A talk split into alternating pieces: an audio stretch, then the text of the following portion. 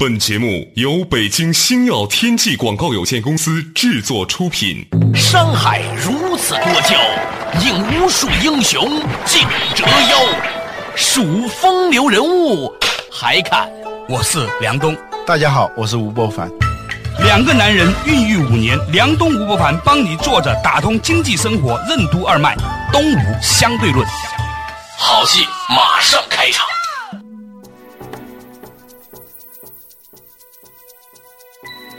作者打通经济生活任督二脉，大家好，欢迎收听《东吴相对论》，我是梁东，对面的依然是二十一世纪商业评论主编吴伯凡，吴伯凡你好，大家好。较早之前呢，我去过一趟香港，在香港呢，这个诚品书店呢，它是很高端的一个商场的顶上的三层，然后很大，然后呢，很多很多人，一看呢，各地人士来的都有哈，嗯，各个斯斯文文的，挤得满坑满谷。不过有趣的地方在于哪里呢？在我买书的时候呢，居然没排队。嗯，就是说大部分的人坐在那里看有什么书值得买，然后呢直接用手机下单去买，但是呢不在现场买。嗯，这真成了逛书店了。真的逛书店。然后呢，我跟我朋友们讲，我说这个人也太多了吧。我有个香港朋友告诉我说，你知道吗？香港人如果周末不出来逛街，他简直没有地方去。一个六十平米、七十平米的一个地方，人家叫六百六百尺是吧？就是六七十平米吧，能搁出三房一厅，还有俩厕所，还有一厨房，所以你可想而知那个房间得小到什么程度。嗯，就恨不得你在你自己卧室里面的时候，就只能坐着睡觉了，就这么样。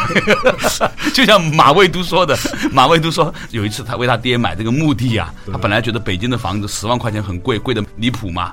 结果呢，他就看那墓地，觉得山清水秀挺好的，想给他爹。买一个，一问多少钱一平米，说三十万。他说我能能买一平米吗？人家销售人说你忍心让你爹坐着吗？一平米你只能坐着，你知道吧？就这个意思。我是说，港人呢，他们这个生活压力很大，所以呢都跑到街上来消费，透过用购物来表达他们的郁闷啊，他们这个对生活的热情和郁闷都用这个购物来体现出来了。嗯，那其实呢，我后来发现呢，这个不独以香港有。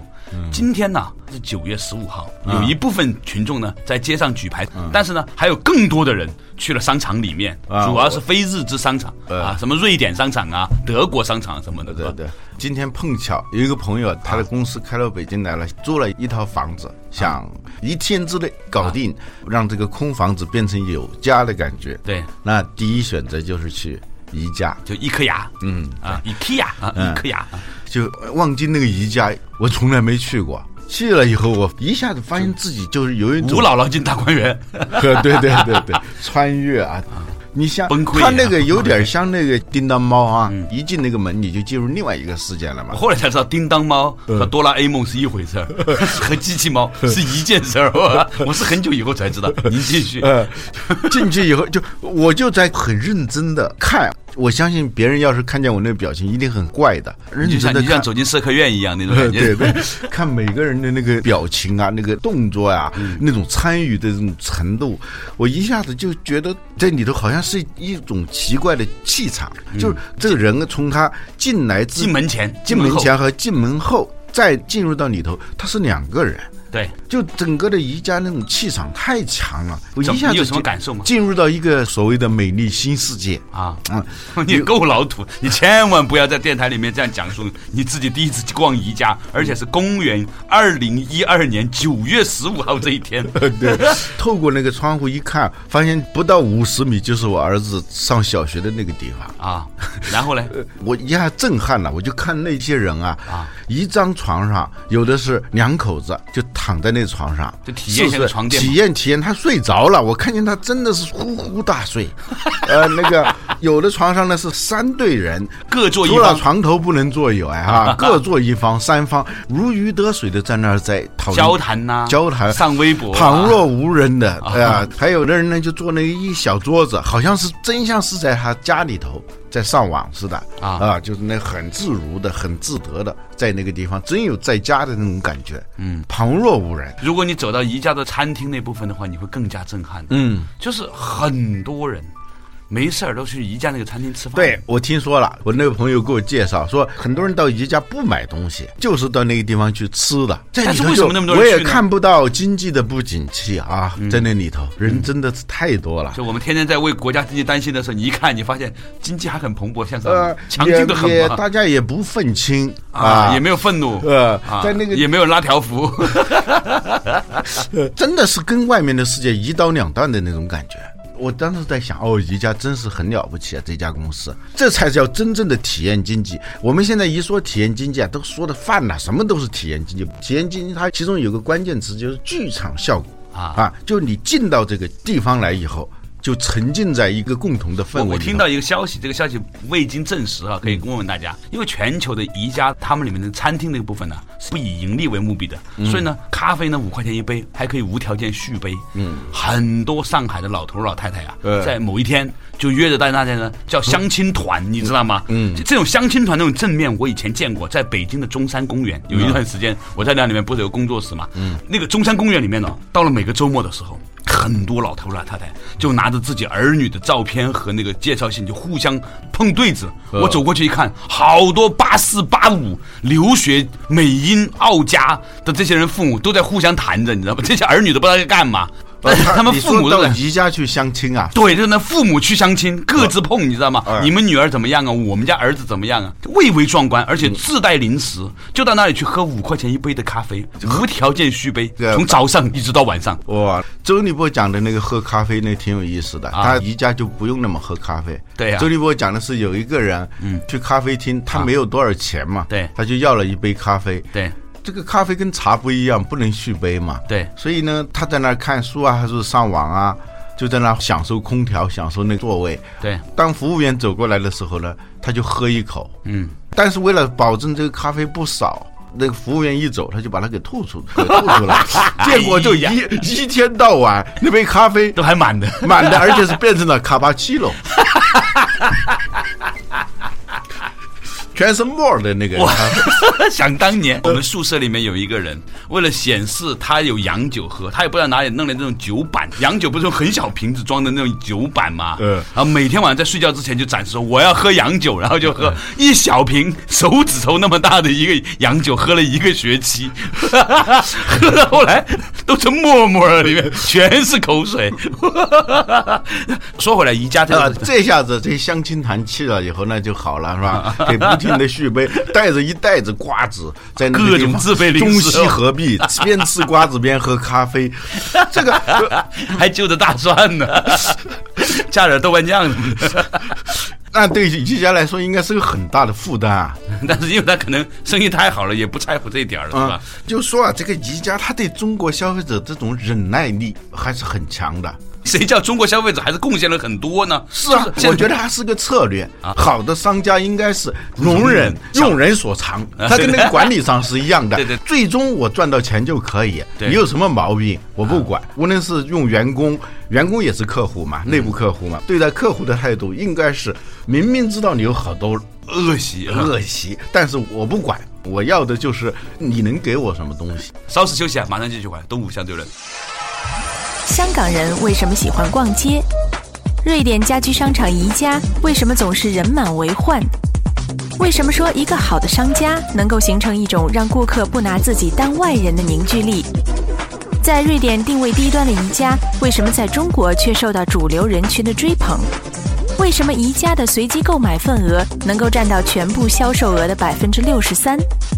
欢迎收听《东吴相对论》，本期话题：善意的力量。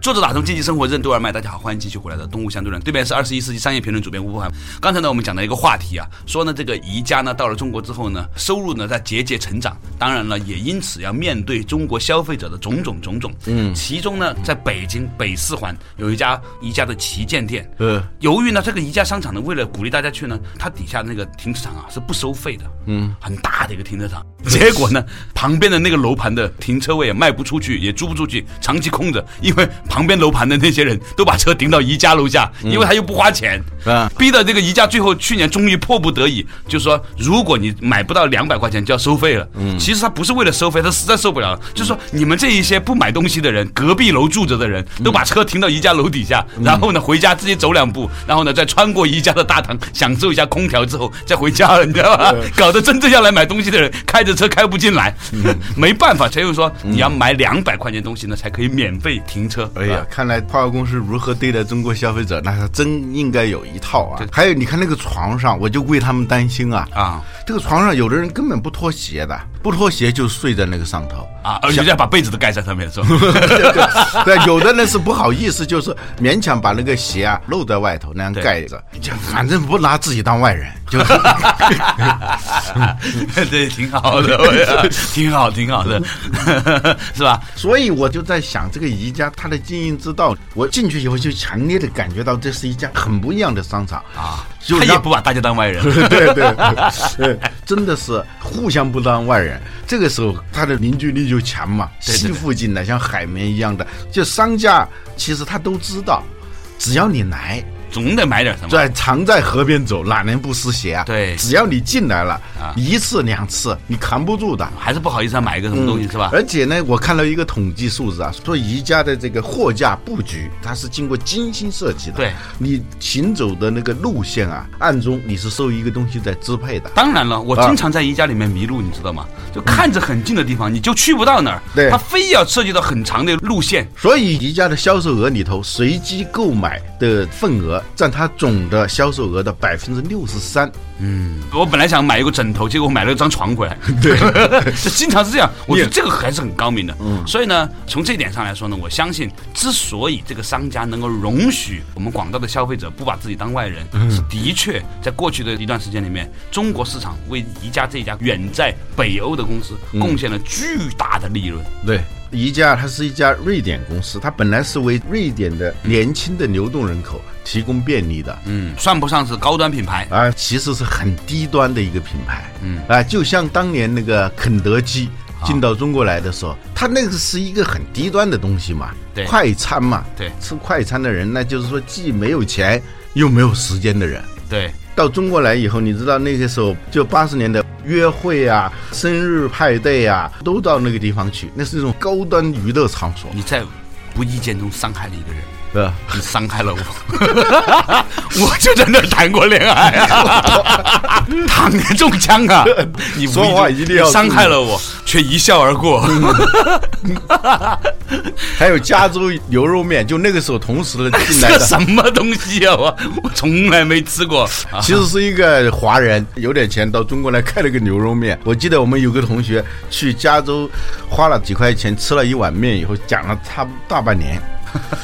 宜家到中国来也是这样，它本来是一个低端品牌，哎，到中国来以后，它成了一个相当主流的一个品牌，中产阶级品牌啊，对啊，就是这个边缘人买边缘产品，它变成主流人买主流产品，这很难。我们说电子商务四个阶段嘛，边缘人买边缘产品啊，边缘人买主流产品，主流人买边缘产品，主流人买主流产品，四个阶段啊。对，宜家到中国来以后，它一下子从第四象限跳到第一象限了。这个也跟中国最近这几年呢城市化的巨大发展有关。嗯，有很多人呢。到城市来工作，比如说涌入北京，像我们这些北漂人群是吧？你可能刚开始来的时候你也没有买房子，那怎么办呢？你要租房子，租房子的话呢，你得买家具啊。但是它有个好处，就是说你在不同时期买的宜家家具哈，你放在一起之后呢，你没有那么不协调，因为大致来说，它背后的东西还是有一个类似的一个设计理念在的。如果你不是在宜家买的家具，你在这儿买一点，那买一点吧，你可能你配起来你就很难了，你觉得很可怕。这个房间就是你恨不得在宜家再买一些同。样的布把它全罩在一起，那显得好像是一样的，这种事我就干过。嗯，所以今天老吴在讲到在宜家你看到的这种商场体验的时候呢，我也想到了这个中国消费者的素质。嗯，我们一边啊在讲到要振兴中华，在世界崛起等等，这都对。嗯，但是我觉得这要伴随着一个东西，嗯，就是我们每一个人的对自己的尊重，嗯，这个国民素质的提升，这个素质包括审美素质。国与国之间的竞争，说到底是产业与产业的竞争，企业与企业的竞争。德国当时为什么起来？对，它是个后发国家，一下子出来那么多世界领先的企业。嗯，那个时候清朝跟日本的那种竞争，实际上就是个工业的竞争。而这个竞争的后面是什么呢？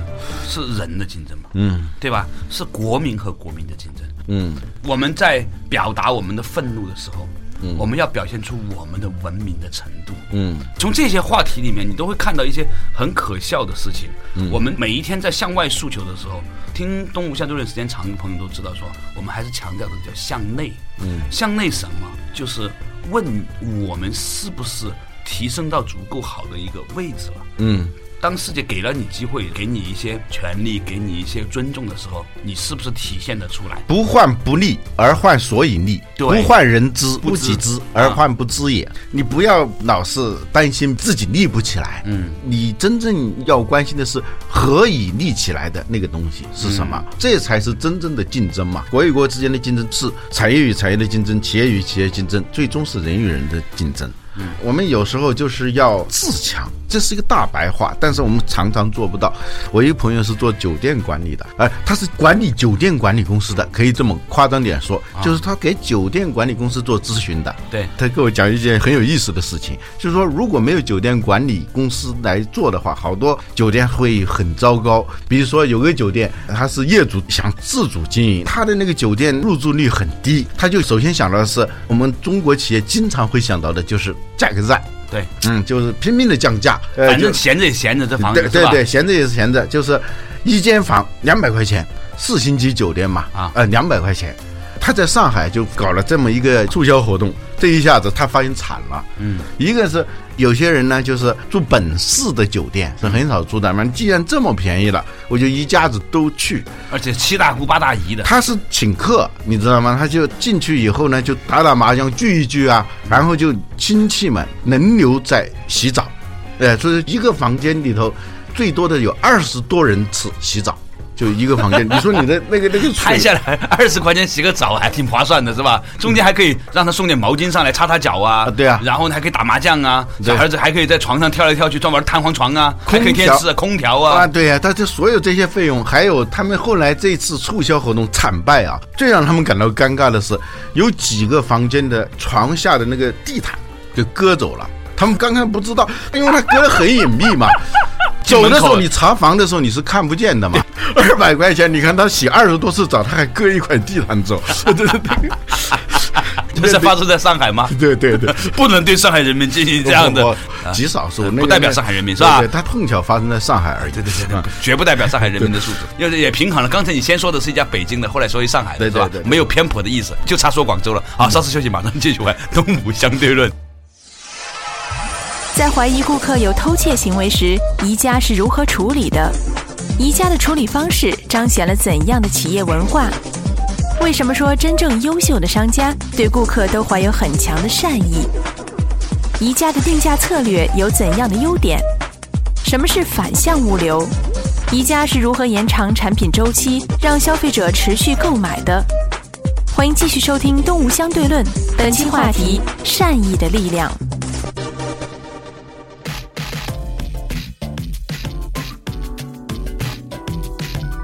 作者打通经济生活任督二脉，大家好，欢迎继续回来。东吴相对论，刚才呢跟老吴呢就讲了一件事情，就是呢老吴呢作为一个中年男性啊，居然没有去过一颗牙。在二零一二年九月十五号这一天，才第一次陪着某朋友去宜家呢看了一看家具，被震撼，被教育了。你这迟到的教育和震撼，很值得跟大家分享一下。老实说，我在瑞典我还真去过，他不是这样的，不带这样表扬自己的，你知道吧？您继续说，我就以为他没有什么，就是很平常的一个店嘛，是吧？一个家具，一个家具作为一个所谓的做商业评论的人啊，也很关注这一家企业，但是呢，这是一个失误嘛。就没有实地考察，没发现这个真是别有洞天啊！中国的宜家，宜家的这个瑞典的同事来到中国之后呢，一定觉得好大开眼界哇！你们的营业额怎么这么大？对对，最近啊有一条新闻说是家乐福啊，有可能要从中国撤走了。为什么？家乐福已经挑起很多事儿了。对。但是好像没听说过在宜家闹过什么事儿。对，我觉得其中一个原因呢，还是因为家乐福它很多东西啊跟吃有关，就是这个东西它还是涉及到一个安全性的问题。但宜家这个家具呢，除了自己的那个小餐饮部之外，那么便宜的五块钱咖啡你还投诉没什么好投诉的是吧？嗯，基本上枕头啊、床啊，它你没有什么特别大的问题，你也没什么好投诉的了。但是我估计背后还是有一些文化上的原因的。对我还看到一幕很有意思，就是有几个保安呐，手牵着手啊，把三个女士啊围着在那个入门的那个地方啊后来我问旁边的人才知道，他们可能是已经监控到了这个三个女士偷东西了。对，他们呢不能够给他搜身，他其实是一种心理，给他一种压力，手牵着手，就是那样围着啊。从我进去到后来出来，一直是僵持着，他不采取暴力的手段。你怎么知道那不是一个行为艺术？你知道北京还是有一些搞行为艺术家的人是吧呃？喜欢搞一些这个主题运动是吧？那也挺好玩的，五个保安手牵着手围着三个女士，非暴力不合作。呃，他可能时间长了就会主动交代了嘛。我相信宜家的管理规则里头肯定是有这么一条，不准搜身的啊但是他可以用别的方式嘛。对他是很有文化的一家商店。我说的很有文化是那个意思，就是他很有自己的行为方式的，嗯啊，跟别人一下子能够区别开来的，无形当中很容易把你给震慑住的那样一种氛围。这就叫文化，因为就在我家附近，我就一下子我发现到了国外那种感觉，而甚至是比国外还国外那种感觉，它就有一种强烈的文化氛围。它不像你说的那个书店，大家只在逛，嗯，在宜家里头，逛的人也是多，买东西的人也是多，好像那些东西都是不要钱的。我观察了一下，宜家它的定价的特点是努力的给你造成一种便宜的感觉，嗯，比如说每一个价格都是带九的。我想找一个返利，没找出来，二十九块、四十九块、五十九点九元啊，四百九十九元、三千二百九十九元，它永远是带个九的，九是往里头收的嘛，两百九十九点九还是两百块钱？对对对，还不到300他他没有突破一个线啊，他始终是小心的呵护你的心理防线，用这种方式。乔布斯说，客户要的不是便宜，要的是占便宜的感觉。还有很多人要的是被占便宜的感觉。所以他这个种种从定价就容忍你各种各样的坏毛病，最后让你形成一种不把自己当外人的这样一种感觉，再加上货架的这种陈设方式，让你进行大量的随机性购买、计划外购买。真正的商家应该是这样的：一方面，它显示出很强的善意；嗯，另一方面，能挣到很多钱，能挣到很多钱，前提就在于取之有道。就是说，你光表达善意，那只是慈善家；你挣到很多钱，拼命的挣钱，那是奸商啊。就像有一种人啊，他善于跟人打交道，他很包容别人，嗯，一眼就知道你的毛病在哪儿，笑而不语，看破不说破，在这个底线以上，他尽可能的包容你。在这个前提下，他用各种各样的很实证的、非常可操作的方式，让他的利益最大化。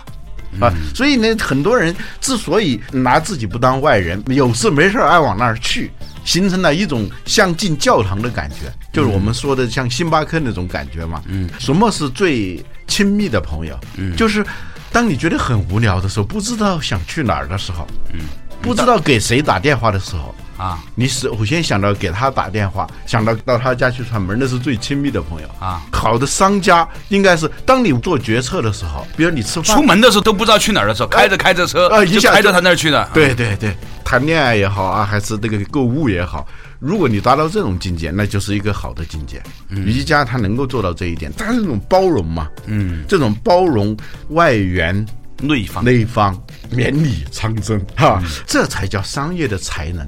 我说能耐啊，一般都理解为说就是他很有能力，不是的哈，能就是指能力，耐就是指耐性。嗯，既有能力又有耐心的人，才是真正有能耐的人。有的人很有能力，但他有能无耐；嗯有的人是有耐无能。嗯，像宜家这种公司，真是挺有能耐的，一站式购物，而且购买的过程当中，让你从各个角度、各个维度占到便宜，得到方便。这个商品售出以后，摇篮到墓地，它的供应链这反向物流，它都跟你想到了。好多企业现在讲反向物流嘛，嗯，就是这个产品的生命周期它到头以后，你怎么办？怎么来处理这些问题？那宜家怎么处理的呢？它延长它的生命周期啊，比如说像北漂，嗯，就居无定所的人，嗯，就是但是他这个家具一拆卸嘛，还是可以拿走的，只要他不结束这种漂泊的状态，他都一直会使用它，而且是现在买的商品跟以后买的商品。